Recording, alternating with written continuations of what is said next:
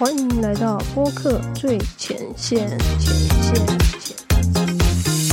我是主持人九迪。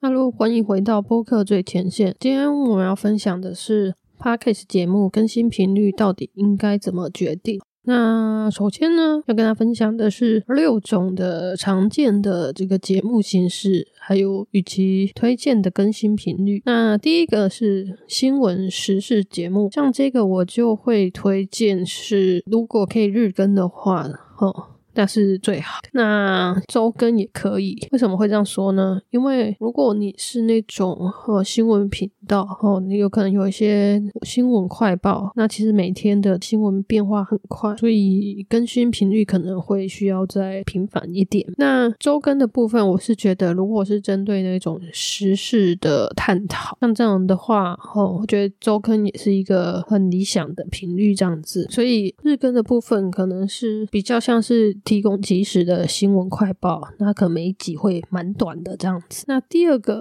谈话节目的话，我这边会比较推荐的频率是每周更新哦，因为哦其实还是要看类型哦。如果说呃那种谈话节目都会谈的比较深入，然后会让人家觉得哇，就是会需要有一些时间好好的来啊收听呢，因为可能比较有内涵的那种，可能每周更新比较好。那那如果这个谈话节目是很轻松的，就是你可以不用带脑袋，很轻松的聆听。那如果你可以做到日更或者是一周两更都可以。那最少就是周更这样子。下一个说故事节目，说故事节目的话，我会比较推荐是周更，因为其实说故事的部分你会需要做很多个功课。如果你是讲一些真实的故事的话，你会需要去做很多的查证的工作。然后说故事的部分，我觉得也会蛮需要有一些音效的后置，那这种都是在制作上会比较花时间的。所以推荐周更，是因为站在这个。的，制作的角度来看的话，会觉得对大家来说，周更是一个比较可以负荷的。好，好，那。第四个教育好土节目，像这个我就会比较推荐的是日更或者是周更。那我觉得要看哦，如果你是每天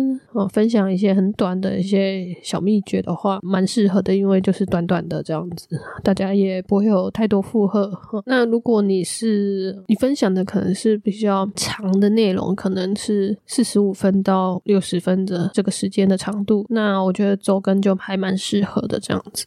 好，再来下一个喜剧跟娱乐节目，像这个类型的，我会觉得呃推荐的是周更，因为其实我觉得喜剧的部分可能有分啊。如果你是这个单口的喜剧的话，除非你是要锻炼自己，可以每天哦都想出一些不同的梗，那你也可以日更，那可能就是作为自己的个人的挑战。那这样子的话，每一集就是短短的这样也 OK。那一般来说，喜剧的话就是哦之前。有说嘛？就是你只要是听众听起来觉得你很好笑哦，很舒压，我们讲一些干话的，其实也是喜剧节目，也是娱乐属性的节目。像这种的话，大家通常也是像在看综艺节目一样，就是每周看一次。所以我觉得推荐喜剧节目跟娱乐节目周更是一个合理的频率。